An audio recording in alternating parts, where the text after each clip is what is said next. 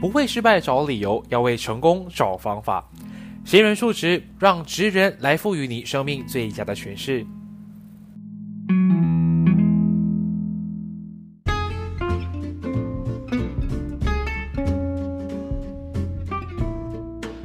Hello，欢迎回来，闲人数值，我是庭贤。今天这一集的话会比较特别一点点，因为我们也知道现在的话，尤其是在台湾的学生来讲，就是毕业季了嘛。那我这一次的专程就是因为毕业了，想做一些比较特别的专题送给我们的毕业生，所以就邀请到了在台工作的马来西亚的学长，呃，由我们来欢迎这次的嘉宾，有的是三八旅客，呜，嗨，大家好，我是三八旅客，或者是大家也可以叫我 Jack，或者是杰克也可以。然后本身是一名旅游生活呃旅游美食跟生活的部落客这样子。嗯嗯嗯，因为其实会想找到杰克，最主要是因为我们是大学的，他是我大学的学长，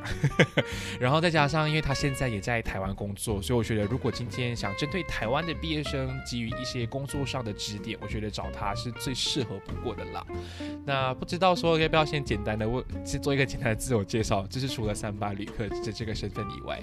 当然，当然可以。其实我已经在台湾毕业了，我是在二零一八年一月毕业的，所以目前在职场，呃，应该也是混了大概有三年多的三年多的时间，差不多了。那在这一段期间呢，其实我有做了很多事情，包含就是说经营自己的部落客啊。然后也尝试了很多职涯上面的一些挑战，譬如说在电商啊，然后在媒体或者是在平台，其实我都多多少少都是有接触的这一方面的经验。那希望今天的分享的话，其实也可以帮助到学弟妹们以后在求职上面的话，如果有些怎么样的技巧，还是有些怎么样的呃履历或者是面试经验想要加强的话，都希望可以帮助到你们。没错，所以如果大家想要就是听完今天的内容，想更加了解三八旅客的一些就是资讯的话，我都会把他的那个网站的链接放在我 IG 的贴文，所以大家都可以不妨去 follow，然后去订阅一下，因为他会不定期会产出很多像台北的美食的一些文案啊，或者是一些可去处啊，可以好玩的地方，甚至是关于工作的部分，他都可以为你解答哦。那其实我蛮好奇的是，因为毕竟你二零一八年毕到现在都在做就是类似相关在自媒体块的嘛。那我只是比较好奇的一点是，哎，当初为什么会想要开设就是自己的一个粉丝专业，就是三八旅客啊？好，那当那时候的时候，其实就只是呃想说想要记录一下自己的生活，加上说，因为我在第一份工作的时候是在旅游公司上班，然后身边其实是有非常非常多的 YouTuber 啊、部落客啊。就是有一些生活爱好的记录者这样子，其实也从中激发到我我在这一方面的内容创作的动力。那同时后我也在想说，好，我创立这一个粉丝团，那我现在能回馈给我的粉丝，还是回馈给这一个社会大众的？的内容，或者是有些怎么样的呃讯息是可以让能帮助到大家的。那从中呢，我就开始写了很多的美食啊，美美食推荐，然后旅游的攻略。那还有写了一些就是马来西亚人在台的资讯，譬如说怎么去申请工作，然后还有一些求职平台的推荐，或者是说呃申请工工作证的一些 paper 等等的。所以就希望透过这一些这方面的呃文章的讯息来告诉大家这样子。对对对，因为毕竟如果大家有听到这个 part 的话，就会知道我接下来我们都会主要是会涵盖的是以诶在台工作或者在台留学的一些侨生哦，我们不指定任何国家，只要是侨生有考虑到诶想继续留下来的话，应该要怎么做，我们来继续留守接下来的内容了。那其实讲到求职啊，因为毕竟你都在那边工作快。四五五年五年多的时间啊，三年多对，三年多到四年啦。那其实当初为什么一毕业会想要去往这一个方面去发展？像有可能电商或者是旅游公司那边工作。好，因为其实旅游一直以来都是我的爱好，然后呃，加上说我本身就是一个非常很呃非常喜欢内容创作的一个。一个一一个布洛克这样子，所以加上说好，然后我想说，我下一份的职业，我一定就是既然都在外国工作了，那我一定要找一份就是我真的真的很喜欢，然后觉得到说做这这件事情也非常有意义，也有挑战性的一份工作。所以接下来我就进入了电商啊，然后自媒体这一块，然后来增进自己的在这方面领域的。领域的经营，还有就是在呃怎么去那个呃营运的一个能力这样子。嗯，也是因为毕竟我觉得你在毕业之前，我们都很常看到，哎，是你们跟其他的同一届的朋友都很喜欢去旅行，而且旅行的时候你都是比较是负责做呃拍摄啊、video 啊，或者是 even 毕业之后都会看到你会会很容易上传很多很多类似相关的影片，所以。大概多多少少都能知道你比较喜欢，就是往旅游这一块的去发展。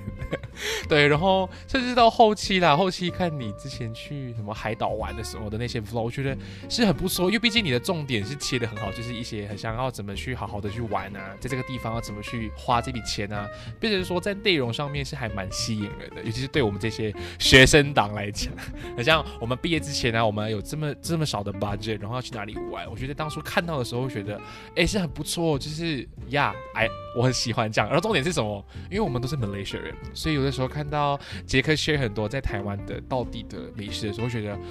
一定要马上去吃。因为我不，我不能说其他人啊，有可能马来西亚人的。口味被养坏了，被宠坏了，就在马来西亚被宠坏。毕竟我们的文化这么的多元，所以在食物上有可能比较重口味。所以今天来到台湾，来到异国他乡读书，想要要吃一点就是自己的家乡美食。当你吃不到那种味道，因为很很不很不舒服。所以当你看，当你可以看到他会介绍一些马来西亚很道地 typical 的食物的时候，那种兴奋，那种好像归属感是不一样啊。就是那时候我很记得，我当初在那边大概是大一下还是大二上才认识到时间。真是多么幸福的一件事情。那当时啊，当时候，然后就想说，这个东西对游子来讲，绝对是一个很好很好的内容。台北已经开了非常非常多家的马来西亚餐厅，餐厅人就随便数都二三十几家了，所以基本上你应该能吃到就是非常道地的马来西亚料理这样子。现现在就没办法了，现在我在我在我在马来西亚。所以就为接下来在留台的马来西亚的同学就会有福了。那其实你在做旅游，然后到可能到电商跟那么多不同的身份的叠加上面呢，其实有什么样让让你很印象深刻的经验可以跟大家就是分享的吗？呃，我觉得以前在大学的时候太过于呃，应该是说无拘无束的在生活吧。然后，譬如说我在旅游的时候，我随便讲说我要去哪里，我就去哪里。然后可能我要今天去一个壮游一个月啊，或者去我要去一个交换半年，或甚至说我在短短几个月内，然后一个人旅行，还是还是怎么样的。这一些以前大学的生活就是非常非常的想念，因为过着的是有一种自由自在，然后没有人再去管。没有人再去管的生活，除非除了就是一般的就是 budget 受到限制之外，然后对，然 后就是比较偏向是穷游那一个部分。但是现在就是自从踏入了职场之后，其实你要更更理解的东西会更多是在于说职场相处的一些道理，然后还有一些原则，那甚至是说你要学会学习到很多的跨部门沟通的能力。其实在这方面的话，都是职场。呃，必备的一个必备的一些就是基本的能力这样子，因为不管是你去到哪一家公司，其实这一个能力一定一定会需要用到，尤其是在于协调啊，然后还有再去谈判，或甚至到最后的呃，再做出你事情要论证说你做的事情是怎么是有效的，这些事情都非常非常的重要，这样。没错，没错。那其实除了刚刚你提到这些就是重点以外，有什么是来你很切身体会到的一些职场的文化啊，或者是你有可能你之前去做旅游公司的时候，去外面旅游去采集资料的时候，有什么很有趣的事情，比较 lifestyle 一点的 story 可以跟大家分享？哦，当然，当然可以分享，就是。我觉得我那时候哦，我在我我印象我在一份公司是旅游公司，然后嗯，然后我有一次出差的时候，我出差是到半夜，从早上八点出差到半夜两点，然后对，那那时候晚上的时候，我我就是狂吃美食，因为那时候是要拍美食。泰呃曼谷美食的在地美食的推荐，我在那一个晚上就吃了大概八九餐吧，就是吃了各种的路边的路边街边小吃，路边摊，对对对，路边摊那种我从我从来没吃到那一份那么辛苦过，但是那那真真是一个非常非常开心的回忆，因为就是说能吃到非常多曼谷非常在地的。美食，但是我当下其实真的是吃不下了，但是我还是觉得很开心，因为我就是非常 enjoy 那个氛围这样子，对对对，甚至我成为因为对，甚至我成为一个小编。出差的时候，有时候还会碰到我自己的朋友啊，我以前的室友，对，这些都是一些很很很荒谬的经历这样子。对对对，我觉得如果今天你有考虑到旅游公司做小编的话，就会像阿杰克这样讲嘛，就是可以吃爆很多美食。但是在吃爆跟玩乐的同时，还是要注意一下自己的体重有没有在狂飙。一定会，一定会，因为刚刚他讲，哎，八九餐，虽然我能理解，因为你要写很多很多的内容，但是一天内要消化，我觉得太多。就算是大胃王阿米雷，可能我会觉得我胃口比较大，会觉得呃，no，太多 太多油腻的东西。对，没错，我以前甚至还那个体验过，就是。啊，除了这个曼谷美食到处吃遍之后，我一次就是为了出差，然后三十个小时来回大阪。哇，那时候对对对，我记得你在 Facebook share，那个很狂。没错，就是我要去大阪拍摄一个演唱会，然后音乐音乐会这样子，然后拍完之后，我就隔天我就马上回来台北，然后要剪片啊，然后要马上宣传曝光这样子，这也是一个非常疯狂的一个经历。对，是疯狂，疯狂的东西。因为我觉得这种东西是年轻的时候要去拼，要去爆，要去你你有年轻，你有那个活力，就是要去冲的。因为这件事情是到你老会觉得，哦，原来我当想当年我没有留遗憾，我做了很多很多很多的壮举。无论是吃了八九餐的料理啊，还是就是很狂热的去了一个国家当天来回，我觉得这都是一些很很不错的经验。尤其是你都在外国了，你当然要好好享受自己所谓的 life，已经。毕业了那种感觉，对，哇！现在回想一下，觉得当初在台湾工作还蛮不错。是是。那其实除了就是在旅游公司工作，我记得你在后期，尤其是到最近，你有大概换了另一家公司，对不对？对，没错。嗯，可以大概浅谈一下现在的工作内容跟原本的会有什么样的差别吗？嗯，现在工作内容其实跟我上一份工作差别算是还蛮大的，因为其实上一份工作我的责任我就只需要去拍摄素材，然后再剪辑素材，然后再放上对应的平台做一个曝光。但是其实现在我的工作对于跨部门的工作其实是非常非常多，几乎每一天我都要在跨部门工作当中。然后中中间的话，其实还要有很多的理清啊、协调，跟还有一些沟通的能力，都是都是一定要具备的。这些这些在职场上应用的话，算是一个非常非常实用的一个过程。对，嗯，所以也就是说，当初原本只是。管好自己的的本分，就是我只要去拍素材、处理的事情就好。到现在是要你一个人包揽全部的职职项，然后全部的东西都要包揽，无论是沟通啊，然后跑部门啊，还是去做任何的东西，都要一个人包揽。我觉得这样有可能在工作上的体验来看，会更加的充实。好听的来讲，然后难听来讲，就是就会很可怕，把自己给搞死。不会啦，我会觉得到说，在这个过程当中，其实自己都是有。就是有所成长，然后有在公司上也有对应学习上的价值的话，那我会觉得到做这些事情都是有意义的。就是我会陪伴着，不只是我个人心灵层面上面的成长，可能我还需要带动大家一起到，呃，就是一起长大到某一个 level 的时候，其实你会发现到说我们两个的默契会慢慢建立的，就是越来越好。那以后在工作上面，不管是在做事啊，还是在沟通上，其实会非常非常的顺，这样子。对，这样也是对的，因为如果今天你在一份职场上面，你收获的或是你学习到的能力比别人多，我觉得相对的，除了吃香以外，你的能力上的的这些增进也会被老板看中，会觉得哎，你会是一个不错的员工，说不定他也会是一个很好的，就是一个亮点跟加分的 point 了，所以大家可以记下来，对，这是一个蛮蛮重要的。但是讲到在台湾工作，我我不确定你之前有没有在 Malaysia 就是实习或者是工作一段时间。是有，可是我那时候工作的时候，我都是当老师，然后当了大概八个月左右。对哦哦，因为其实我还蛮好奇，就是如果你假设是有在这两个国家都有工作过，应该可以，呃，怎么讲？嗯，就是可以看得出这两个地方、这两个国家的一些职场上的文化跟不同点。可是我觉得那个不同点好像没办法直接用一个。就是我找不到他们有一些的比较基准，因为原因就是因为其实我那时候毕业后，我就在我的母校，就是在科大的读中，吉华读中，然后我在当老师，然后呃，因为当其实，在当老师的时候，那时候就是其实有呃有许多许多的老师跟呃跟家长的共同照顾底下的话，其实就跟我们现在毕业后在台湾工作的职场环境，其实会有点落差的。因为在台湾，其实职场环境就是完完全全 totally 就是要靠一个人，就是呃完全就要在职场上拼起来你的成绩。对，但是其实我那时候在 Malaysia 的我的学校当中的话，其实会。呃呃，有点像是在呃同温层跟一个在保护下面的话，我就会觉得到说，呃，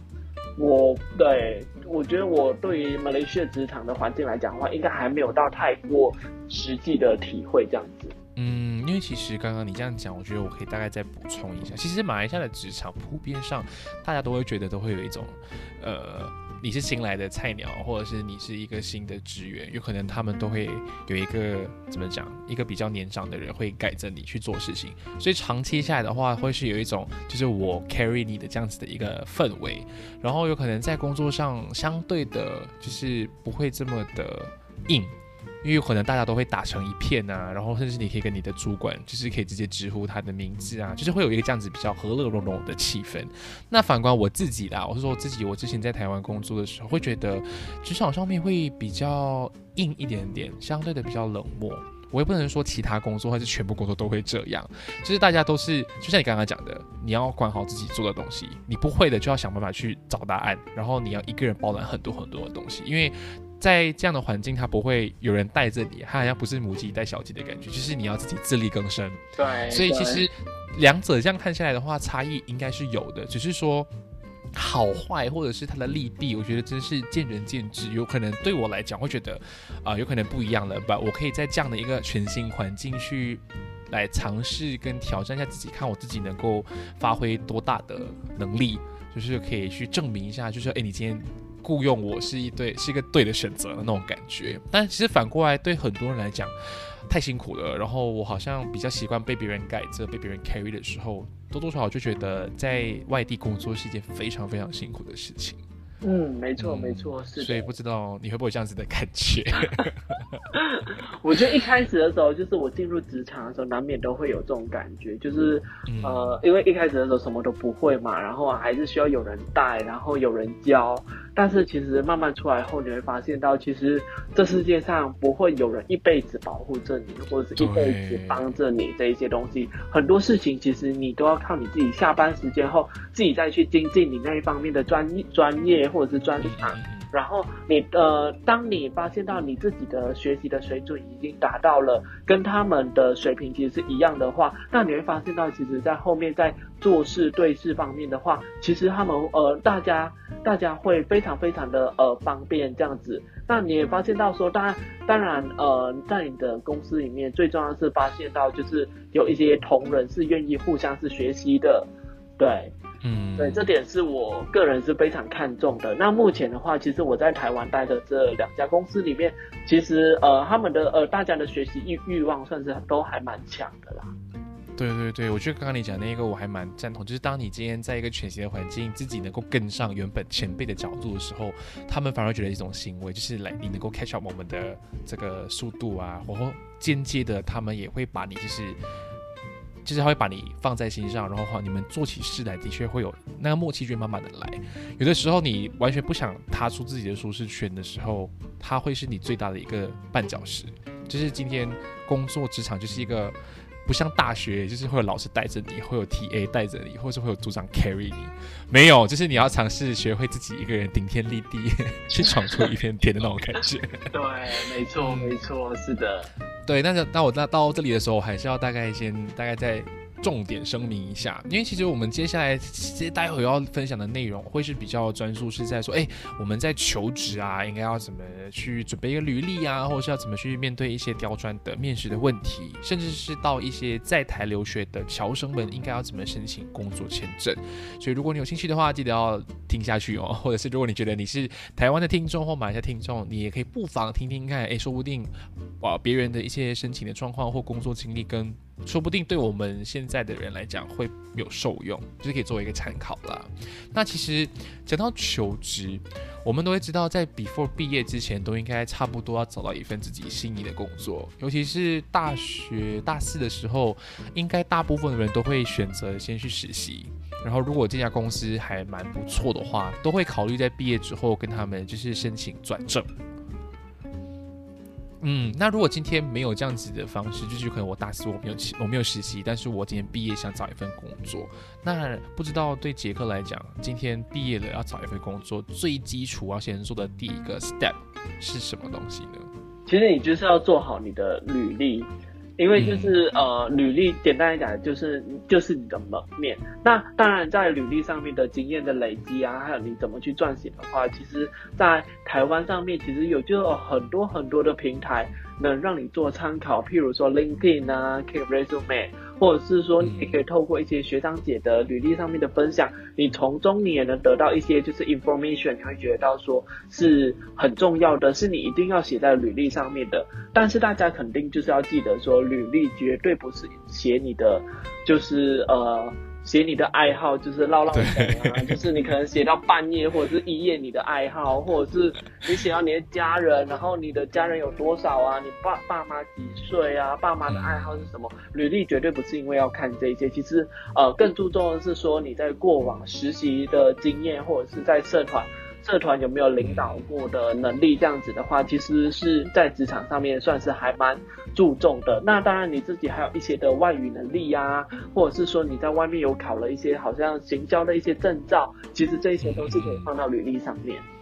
对对，我觉得刚刚除了刚刚杰克分享到这些比较是实际派的，就是应该要写进履历的内容以外，我自己的分享就会是觉得是说，你要先理清楚，甚至是知道自己应想要去什么样的公司上班，所以变成说不同的公司你要申请的职责或职就是那个职位，都会因为那个身份会有所不同，不能因为说我今天设计了一份。履历，那我这边履历就可以去投任何不同大小的职位，其实并不固然。有的时候，假设你今天去投的是一个 PR 好了，但你的里面的资料完全没有提到沟通，没有提到就是领导能力的话，反而是提其他那些，我觉得这样就比较不恰当。大家就觉得说你今天。这一这样的履历比较适合去做，有可能去设计部门也好啊，去做行销部门。那为什么今天要来应征 PR？这就是一个大家一定要先知道自己要做什么东西。所以当你理清了之后，就会根据刚刚杰克讲的，去问学长姐也好啊，上网找一些资料参考，去知道说什么样的资料才是应该写在里面的。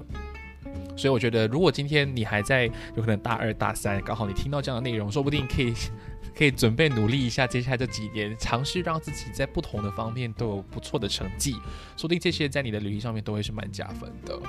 那除了刚刚我们提到这些重点以外，我觉得除了内容要好以外，排版上啊、设计上，我觉得还是要花一点点心思。我不知道你有没有赞同这样子的看法？就是因为设计上来看，有可能大家都很习惯性的去上网下载一些，就是所谓的模板。是那种硬邦邦的模板啊，我我们我们不能说它不好啦，只是说如果今天你是会一点点的 PS 啊、AR、Illustrator 啊，或者是一些排版的软件，说不定可以尝试去设计一款比较符合自己的模板。我觉得这样对别人一看，就如果今天我是公司主管，我一下子收到一百多份的那个 怎么讲履历，然后每个人都是千篇一律的排版，突然间有一个比较。特别的设计，它会比较快，直接映入我眼帘。我会甚至先先 优先去选取那份文件来看，这是我的部分。我不知道，如果今天是你的话，你会怎么讲？我觉得，我觉得，除非你是应征设计的吧，就是如果是设计的话，就是可能会对于这些这些呃履历上面的模板是比较有讲究的。那当然，你也不可以到随便就是用一个 Word 档或者是一个一个 Google Document 的档案，你就直接丢给他。那这样子的话，其实没有整理过的资料的话，其实主管收到之后，他也会非常非常的不开心，或者证明说你可能根本都没在用心准备着怎么去表达你自己的能力这样样子。那所以。说有一些基本上面的排版的话，其实网络上面的话，基本上你都可以做一些参考了。嗯，而且其实提到就是你要如何表达你的这个内容也很重要，不要因为说很像我会领导啊，然后你就把很多很多人就是杂七杂八全部写成一大段，然后就贴在里面。我跟你讲，如果今天是我，我都不会想看。就是履历它也算是一个呃，怎么讲，是一个入职的一个蛮低的门槛来的。他会先看看你会如何同整。你的资料，其实它间接也在让你重新检视自己是否认识你这个自己这个人，所以你才可以把你最优先应该要写出来的东西给整理出来。所以大家都会建议，可能是用 point form 的方式啊，或是一些大标小标，让你的这个内容区隔开来，会有大小不一，大家就会知道说，哦，有可能字体比较大，就是你的重点啊，然后字体比较小，就会是它的论述。这些其实我觉得在网上，尤其是台湾的资料应该超爆多。我当初也是查了超多类似相关的资料，我觉得对于未来啊都会有很大很大的帮助。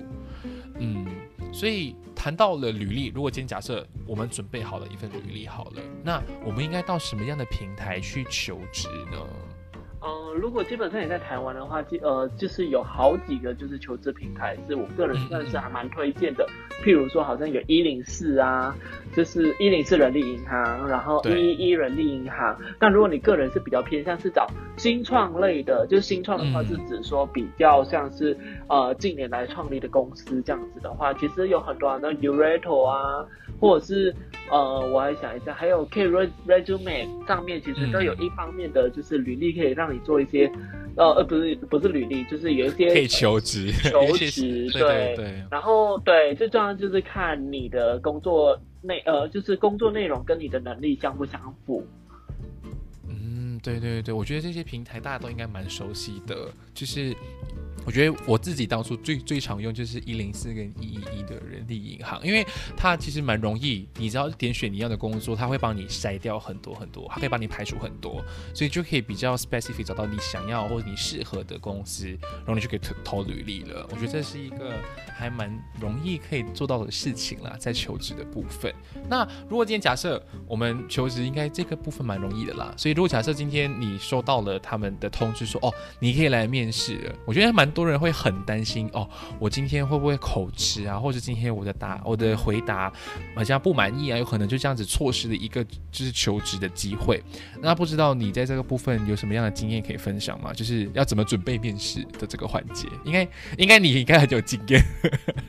其实，在准备面试的时候，我就觉得到说你一开始在。投履历在这一家公司的时候，第一点是你一定要知道说你对这公司的营运的状况是有信心，而且是你是有兴趣的。就好像我自己，我在过去我投我自己的旅游公司啊，还是到现在的呃就是媒体平台都好，嗯其实都是我非常有兴趣，而且也也很有信心去挑战的这一方面的职业。那至于说你在面。如果你真的有进到后续的面试上的机会的话，那其实你更应该要好好把握的话，是怎么去呈现你自己个人的能力，在于主管或者是老板的面前。那这一些这方面的能力的话，其实他们在透过面试的过程当中，他们也会注意注意到你的呃，就是谈呃，就是聊天的谈吐啊，就是还有一些就是说你在跟人家，就是你的个性是不是很符合公司的文化。对，类类似从中的话，其实能从各个方面，然后再深入去聊说，呃，你在你在过去的经验当中有没有累积到相对应的能力，是符合到这个职业可以发挥的。那其实在这这几点来看的话，其实我们就能大概能判断得出说，好，你这个人就是能不能符合我们公司的。公司的呃，要这个职责，我们所要对对对，我们所要具备的这个能力，因为我觉得刚刚杰克分享的比较是当天的一种表现，就是你应该要怎么去 push 自己，要怎么去 promote 自己。那我觉得我这里可以分享的是事前的工作好了，像刚刚杰克有讲到，你投履历之前哦，一定要先了解说你是不是了解这家公司的。营运就是营运的模式，我觉得除了营运模式以外，你要大概相对的了解这家公司的背景是什么。通常好像我们很常看很多的日剧啊、韩剧，大家都很喜欢问说：“哎，你为什么喜欢我们的公司？你为什么要进我们的公司？”很常会听到这种很像很奇怪的问题，但实际上这些都是会先测验是测试的，是说你到底对这家公司的了解有多深。除了是你有兴趣以外。因为有兴趣，别人说哦，因为我喜欢这家公司，答案就很普通啊。那你要如何在他们这家公司原有的资料里面找到属于你要的答案？我觉得是要事前准备好的功课来。没错，没错，这是真的。所以就是有些人，我这里还蛮担心，就是先告诫不要随便盲投。就是很像说哦，只要有人面试我就去，不要先这样。就是你要先理清自己要懂的是什么东西再去投，不然就是你盲投。假设真的很幸运，你今天被选上要去有进到下一个环节可以去面试好了，但你对这家公司完全不了解，甚至是发现到他的职缺是你完全不喜欢或是你不擅长的时候，那你该怎么做？你不可能硬硬就是。硬硬上去说哦，我我我我只是随便投啊，这样子那就会很减分，会扣很多很多的分数啦。所以我就觉得，今天既然你都想要进这家公司，就应该在事前的准备功夫要下得很足很足，很像是你要如何用最精简的方式，铿锵有力的去回答他们的问题。有些问题，我觉得好像我之前有做过很笨，就是上网去查一些 很预设的问题。我觉得都有啊，都会有这很预设的问题，所以你可以从预设的问题里面去推测出啊，如果今天是这家公司啊 A 公司好了，他会怎么去把这个问题改成是他们的方式去问，多多少少你都可以像这考试一样去大概先去来 predict 它会是一个什么样的题目。所以如果今天准备工作做得足，我就觉得你能够进到面试环节，或者甚至是能够被他们给采纳，应该算是事半功倍的啦。对对对，那我不知道你之前在面试的时候有没有被问过一些很刁钻的问题，可以举个例子吗？嗯，很轻松就过关。我思考一下，因为基本上就是呃，我过去的面试的流程当中，其实他们都没有到偏向于在确认我的能力。到底能不能符合这个公司的职缺？他们都是在确认说我的个性到底以后在公司混的话，到底会不会就是混得成功这样子？哦，这样其实反问回来，我自己好像也没有这样的经历，因为我当初我当初也是他们会比较取决的是，他们比较看重的是我在外语能力的那个掌握。因为那时候我要准备很多要编译啊，然后翻译文啊，甚至在沟通上面，他们比较着着重在那个那个部门，所以我也当初也没有听到什么很刁钻啊。有，我当初有一个朋友，他去申请啊，去投的那家广告公司，就是行销的那个那个部门，然后他说他问了一个很很很奇怪的问题，他去问他说，呃，如果今天你是我们的员工，然后你今天在外面想要跟一些就是对广告完全没有兴趣的人去推销我们的公司，你会怎么做？然后我当下听了这个问题，想说哦，如果今天是我。我完全回答不出来，这个的问题根本就是很明显就是陷阱题。对对，因为其实说在过去当中，主管在问你的一些过去的工作经验当中，他其实也能确认到说，好，你这一个人的能力是不是呃能有符合在这个职缺的专业。对对对。其实他大概就能大概就是这样问，除非他就是问你一些很刁钻，就是说，好，那呃你具备这方面的能力的话，那之后的话你要怎么去优化或者是加强这方面的能力？能让公司能发挥到最大最大的价值。坦白说，就是。呃，有些面试者可能连公司的营运确定的营运状况，可能他还不太清楚的话，他其实会有点难回答这一个问题。他可能只看到，因为公司营运一定会有分成很多层、很多部门在做这件事情。但是，呃，我们从一个外观人的一个角色角色来看的话，其实我们只能看到说，好，你这家公司就是做电商，然后你卖上去。但是你要再挖更深，如果再去挖深了一层的话，其实更需要透过你自己的人脉，还有在资料收集的能力。来讲的话，那其实这都是有帮助到老呃，就是你在面试的时候都可以回答到主管或者是老板这方面的问题，这样子。对，我觉得今天这，我觉得这段杰克讲的很好，可以可以值得掌声哦。看来就是这就是有经验的人，因为其实我觉得还有另外一点很重要的是，为什么刚刚我们前面一直要提到履历很重要，也是因为其实基本上主管会问这些问题，都是 base 哦你的履历。你写的一些你的经验的累积啊，或者是你曾经在什么样的公司工作过，所以他们会根据你所提供的资料，再去设一些问题给你回答。所以如果今天假设你填的资料是完全正确，是你自己亲身经历过的话，我觉得就算今天问题再难都好，你都会有你的办法去回答它。那如果今天是你只是纯粹想侥幸啊，我只是想要把我的我的一些优点放大，一边都有可能我不会三语，我只会两个语言，但是我硬硬写哦，我会五个语言。但如果到头来今天他问的时候，你就啊啊，就是不等着被刁，或者是完全就错失这个机会。所以大家要不要觉得履历是一件很容易、很小很小的事情？No，它是一个很重要，它会在你的面试扮演超级无敌重要的一个角色，所以呀，大家这个部分要加油。那求职应该蛮容易的啦，大家就是 before 毕业的时候，就需要先准备一份比较好的履历，把你。最好的那个部分呈现在上面，然后去求职啊，等到机会去面试，我觉得这一系列下来，大家听起来应该都还蛮 OK 的。那如果不了解的话，基本上事后也可以直接 DM 我，或者是直接 slide into 呃杰克的 DM 去进一步询问，或者是跟他请教都不是问题哦。那接下来的话，就是我们也知道近期台湾的疫情还有点就是蛮难控制的，就是大其实还是会有很多的确诊病例嘛。那其实对于在台留学的一些侨生，其实就有很大很大的困扰。人家有可能对以前的我们来讲，我们当初没有没有这么严峻的情况，我们大满，我们基本上就会考虑到两个可能性。一就是哦，我留下来在台湾工作好了；二的话就是哦，我回马来西亚工作好了。我们基本上是可以很容易做决定的。但今天现在因为现在疫情这么严峻，然后先讲马来西亚，马来西亚比台湾更严重的情况之下，那身为侨生的你应该要怎么做？我觉得应该会非常非常的彷徨跟迷茫。所以我觉得现在就可以来讨论一下，如果今天你身为一名侨生，然后你得到了一份工作，但你不知道要怎么继续申请留台，那就要。留意我们接下来分享的内容喽。那不知道杰克，如果今天我们要留在台湾申请工作签证，最重要的事情是什么呢？那基本上其实就是呃，你如果你你已经面试上了，然后主管他们也愿意录取你了，那其实在这方面的话，会有分成两种方式去申请工作证。第一个是你个人，然后另外一个的话就是是公司。那我目前就是目前碰到的都是。公司的 HR 在帮我申请工作证这方面的的经验这样子，那其实你在这方面两边的话，那要准备的资料其实都都都是一样的，然后只是差别是在于说，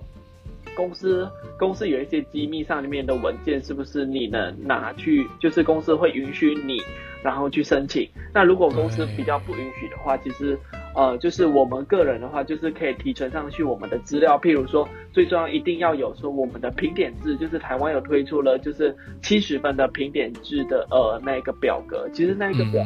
呃算是还蛮容易，而且很简单就可以达到的啦。就是除了除了一开始毕业的时候那个薪资门槛没有达标之外，但其他的话可能就是你在各方面的能力跟经验啊，或者是你在过往就是一些比较能减。简单而且能容易得分的一些问题的的分数，这样子，其实你一定可以准备，可以可以拿到基本上，然后加上说你再准备一些就是基本资料，好像说你的高中毕业证书啊，大学毕业证书，然后还有你的大学成绩单啊，符合这方面的能力的，过去有有没有一些比赛的经验，或者是。或者是在于一些相关的检定、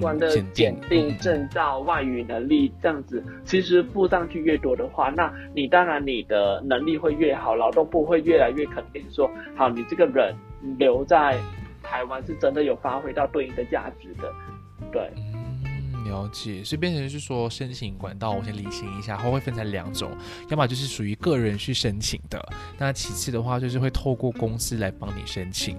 那我觉得无论是公司或个人与否，最重要比较尴尬的地方就是有些呃在申请签证的部分是需要提供公司的一些就是比较私密的，有可能是账目或者是薪资流动，如果我没记错了相关的文件的话，我觉得如果是公司能帮你去处理，会是比较方便的啦。那如果是刚刚。像哎，刚刚你提到那个表，可以再重复一次，因为我当初好像没有听过这个东西。啊，评点制，所以那是自己填写的嘛？就自己评点自己的分数吗？呃，算是吧，就是基本上你呃自己填也可以，HR 也会帮你填啊。基本上就是你提交上对应的证明的话，他就会他就会帮你填写这样子。那你得分的话，你后续就可以得到工作签证这样子。所以也就是说，它好像算是那种好像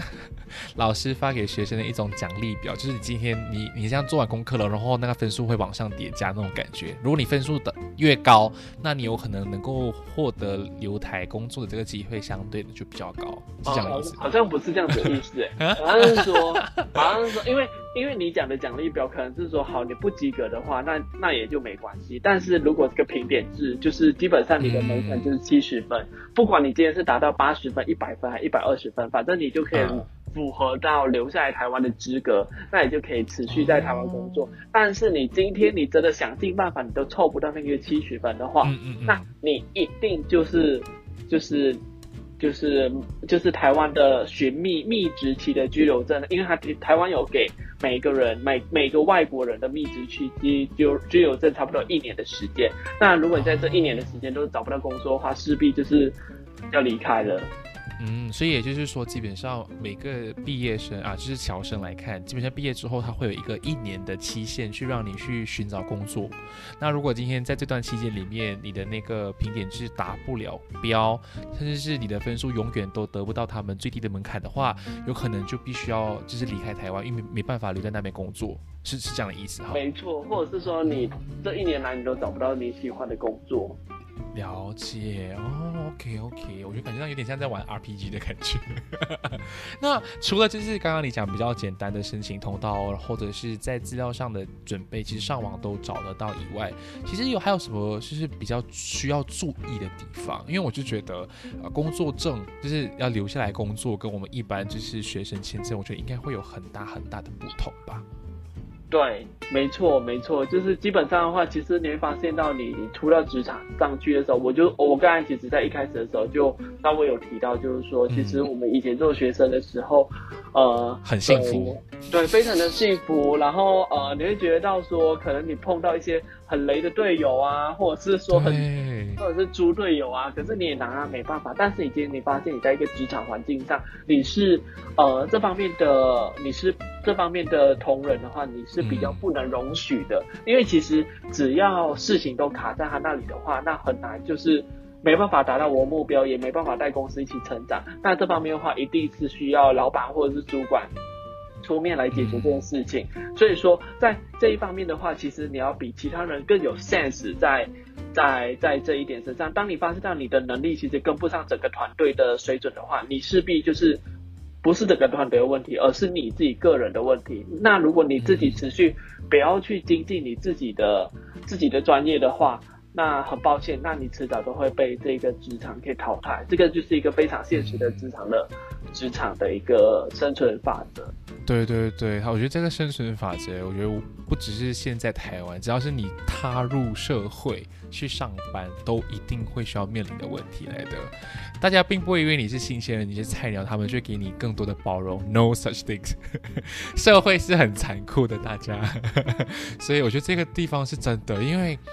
呃，就像刚刚我们讲，其实，在公司工作或职场，我们很注重的是团队的合作。所以今天，如果今天你本身的态度或者你本身的这个工作办事的能力没有办法去契合这个团队的话，大的团队完全不会少数，就是服从少数，然后去配合你来完成这个工作的。所以到头来，要么就是你自己要，就是自己想办法提升自己能力，又或者是你要另寻高明，去到另一家比较适合你的这个工作环境。其实这些都是你将来一定会面临到的，所以不要担心，时间永远会让你学习到很多很多东西的。嗯 那如果今天假设我们今天在申请的步骤上面，哎，出了一些问题呀，然后我们想要没办法解决，或者是我们不懂要怎么解决的时候，应该要向谁寻求帮助？呃，其实因为我们在台湾上，其实。会有非常非常多的马来西亚人在台湾工作，然后基本上啊，不管是在脸书的社团啊，或者是劳动部那里，其实都会提供给你非常详细的一些呃密集的资讯，或者是在于说你在申请上碰到卡关，哪一个文件需要补件，但其实这些文件要补件都是非常非常的常会碰到的事情，所以说呃，就是你基本上可以不用慌张，呃，然后每个人其实基本上都会都会碰到这类型的问题，但是只是在于。说你要去补件的话，在这方面的话，可以从脸书很多社团，在这方面的话，因为我们有一个叫做 MIT 的社团，里面有非常非常多的学长姐的经验的分享在里面，所以基本上你在水令里面，呃，如果你的个案不是太过特别的话，基本上里面的状况都可以找到了。也是，也。其实我觉得刚刚也我想要提及 MIT，因为它是啊，它是简称啦。那原本是叫 Malaysian in Taiwan，它是一个蛮大的社群美的社群的一个平台。基本上你是前往台湾，无论是求学或工作，大家都应该会介绍你，或是推荐你进去，因为它真的是一个呃，算是我们的另外一个家，可以这样讲。因为我之前有很常看到很多人 PO，有可能是一些你觉得问题来不大的问题啦，然后好像是什么，他们会讲什么？我想一下啊，假设我今天要留在台湾跟台湾人结婚，然后我要怎么去处理签证啊？然后如果大家有类似的经验，他们就在你下面留言，会跟你讲怎么去处理。所以我觉得像刚刚杰克讲，如果今天你在文件上面需要补件，你不懂怎么做，基本上在里面求救，只要是情况。不会到特殊的话，大家都一定会想尽办法帮你，因为毕竟都在外国的马来西亚人就是要帮同乡人，那种感觉是一种很棒的。我曾对，尤其是现在疫疫情期间，很多人会担心哦，我的护照要过期了，然后不知道怎么去处理的话，不妨可以到上面看看资料，又或者是到三八旅客，我记得他最近也有在整理类似的相关内容啦，所以大家不用担心。OK，这一集绝对是你的、你的、你的 救星。对啦，对啦，就是我每一周都会固定写了一些就是攻略型的文章，不管是报税啊、求职啊，或者是换驾照这些，其实我就是用业余的时间都可以写一写。那以后有人来问我的话，我就可以直接丢这个部落格给他看，这样。对对对，所以大家不用担心，因为现在你们还有一年的那个密职期，所以可以先撑一口气。OK，你好不容易刚刚毕业而已，所以有可能连毕业典礼都没有。应该是吧？现在对，没错。以前我毕业的时候只有半年，那现在的话，其实台湾是越来越放宽这个外国人密职时间，就是到一年，或者是到搞不好未来可能还会更久，也不知道。对，是因为毕竟他们也要视情况而定，毕竟现在这个情况是比较严峻的话，我觉得他其实在对于我们外国人这些。呃，宽带上面来看，其实还做得蛮不错的，所以大家不用慌张。就是我只有半年，我就应该要赶快找工作，就离开这里或什么。就是放心，任何的资料都可以在这两个平台都可以找到相关的内容跟答案啦。那其实讲到这么多，其实我们都在分享一些，就是杰克在工作上的经验，或者是他在提供这些我们对于未来或者是现在准备要踏入职场的新鲜人。其实我们还蛮好奇，今天身为侨生，或者是身为我们是在。在台湾呃留学或工作的，有可能所谓的外国人也好，我不知道说，诶，今天杰克是不是也有面临过，就是被别人否定，或者是在身份认同上得到了一些不平等的待遇？对于这样的事情，其实你有什么样的看法？呃，基本上其实我目前出来到职场的话，我个人是还好啦，只是说有时候可能会碰到了一些，就是呃用语上的差异的话，都是一些比较小事，就是都能够克服的，然后。呃，我碰到的话，其实我个人是没有碰到这一块。那其实我可以举一些我朋友的个案的案例。可能我朋友的话，就是他会觉得到说很多就是在工作职场上面的不适应啊，然后工作呃工作内容其实也不是符合自己呃所喜欢的类型，或者是说。或者是说，可能碍于一些呃身份国籍上面的不同，他们会觉得说啊，你这个不懂啊，那那个不懂啊，那你要怎么做出来事情？那其实呃，在我觉得外国人在呃国外工作，难免多多少少都会碰到这类型的问题，但是是在于说你的心境怎么去转换，然后你转换的来的话，你是不是有对应的成长的话，那呃这对你来讲可能算是一个比较大的收获，这样子。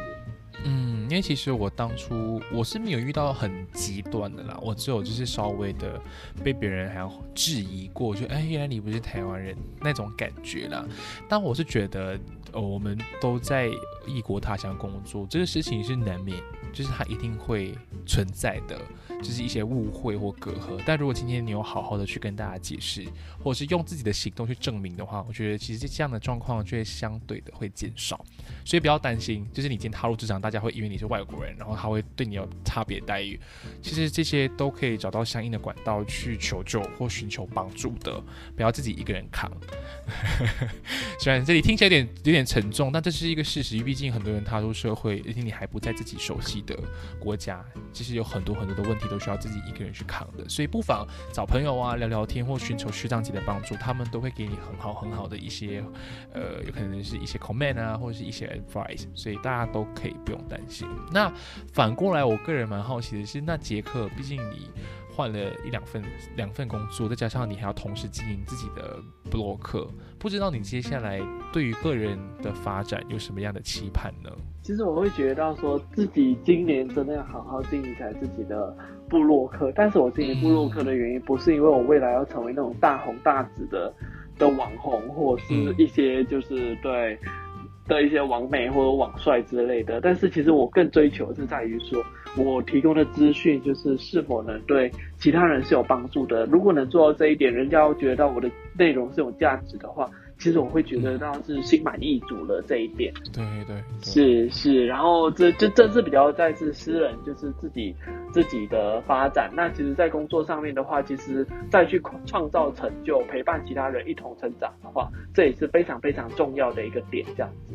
嗯，那如果今天是换作是你的粉丝的那个转移的话，你觉得你粉丝专业接下来会有什么样的新的走向吗？我觉得我应该会写跟呃，因为现在疫情的关系，我完全没办法去写更多的旅游攻略文来去回馈给大家。那如果未来的话，就是真的有开放，有开放了之后有机会的话，其实我会更想做更多马来西亚旅游啊，还有美食的这方面的内容这样子。然后一天跑三四个城市，然后把行程排到满满，要补回来。搞不好有可能哦，搞不好有时候有一天就是我突然间没做了，然后就然后就直接回来。对啊，就是马来西亚其实我们能发现到马来西亚其实他们在这些内容的市场来讲的话，现在还没有到非常非常的饱和，所以说我们现在开始做的话，搞不好算是还蛮还蛮吃香的。对对对那其实讲到这一点啊，因为我也不知道说我这样问你会不会合适，因为我发现我身边很多学长姐他们在台湾工作个有可能两三年，或是到一段阶段，他们都会想考虑回来马来西亚，无论是发展也好，回来陪陪家人都好。那有可能现在因为台湾跟马来西亚的疫情都这么的、这么的、这么的糟糕的情况之下，你是否有曾经考虑过？哎，真的是可以考虑回马来西亚呢？然后原因又是什么？其实我不排斥，就是说未来可以回去马来西亚发展，因为我觉得说，呃，当我离开自己的国家越久之后，我会发现我对他是越来越陌生的。那那其实，在呃，就是在扪心自问，就是自己的话，就是说，你是不是对于就是这个国家是那么的排斥，所以对自己的家乡是完全不认识的状态底下，你会不会有一种愧疚感？然后在这一方面的话，其实我会觉得到说。呃，就是未来做马来西亚市场，是我非常不排斥做一件事情，我反而反而还会非常非常的感兴趣。对，所以说我是在于说，反正觉得到时候回去马来西亚也算是一个人生另一另外一种的挑战嘛。毕竟在台湾我也待了将近八年左右了，对，有点像是进入下一个里程碑的感觉，下一个阶段人生阶段，可能是需要换一下环境这样子是。要是那如果真的要回来的话，马来西亚欢迎你，我我会等你回来的。然后我们去科大的稻田里面找你。对，我回来我打疫苗了。啊，对对对，就其实啊，讲到疫苗，这里是可以大概提及一下哦。现在台湾近期也是开始在接种疫苗嘛，所以如果大家是符合的话，尽量去打疫苗，因为其实保护自己是保护他人的一种举动啦。然后尽量不要一直往外面跑，不要成为防疫的破口，让这些情况赶快就是病毒退散。后恶人刚刚也退散，这这是我觉得是现在时下应该要最注意的一件事情了。那其实来到今天的最后，诶，不知道说你有什么话想要对诶我们闲聊姐妹或闲人述职，又或者是今天特地为了这个内容点进来的人啊说的话吗？我觉得呃，大家其实就不用太过于害怕改变这件事情，因为。呃，你从学生然后转变成一个职场人士的话，这一个你不要当成是一种被迫，或者是呃，或者是一种逼不得已，我还变成我还想要变成一个工作人士这样子的感觉。你可能可以换个角度，或者是换个换个方向去思考。对，心态去思考是说，其实你人生中要面对的挑战非常非常非常之多。你从学生转换成这个菜鸟工作的话，其实这只是一个其中一个。非常小的一个绊脚石，嗯，那如果你那呃你当初的时候你是你可以回想出来，你在未来的三四十年当中，你可能人生中还会碰到更多大大小小的事情，对，就好像就好像发生这个疫情底下，我们从来都不知道说二零二零一九年爆发，二零二零年跟二零二一年竟然是竟然是一个那么可怕的一年，这是我从出生到现在完全没想过说全球竟然会变成到这一种的状态当中。嗯，所以我觉得到说当遇到。了某些方面的改，呃，就是状态上面的改变的话，你是不是应该要调整一下自己的心态，跟你自己的世界观是还蛮重要的。我觉得其实讲到这个还蛮不错，因为大家都会知道说，二零二零跟现在来临的快结束的二零二一。有点像是那种逝去的，就是已经消失的这两年了。所以，那如果大家都希望，就是我们接下来二零二二不会再面临一样的问题，大家就是真的是要好好的保护自己。我觉得也可能我们现在活在这个时间点的人，可以说幸运，也可以说不幸运。不幸运点就是有可能我们浪费了两年，什么都做不了。那幸运的是，说不定我们在我们人生的这个阶段，曾经有遇到过一个哎，还蛮大件事情的。说不定之后日后往后，如果还有类类似情况发生，说不定我们会比较有经验，我们也知道怎么去防范接下来的事情会怎么去让它持续恶化下去了。那其实今天的内容差不多到这里，我想再次感谢啊杰克，我的学长愿意上来陪我分享这个内容，因为其实现在有点仓促了，但是我也很感谢学长愿意就是二话不说说好啊好啊，我来分享啦，哎呀很容易的啦，然后就上来了。所以我也希望就是在聆听的这一期的听众，无论是原有的听众也好。或者是因为。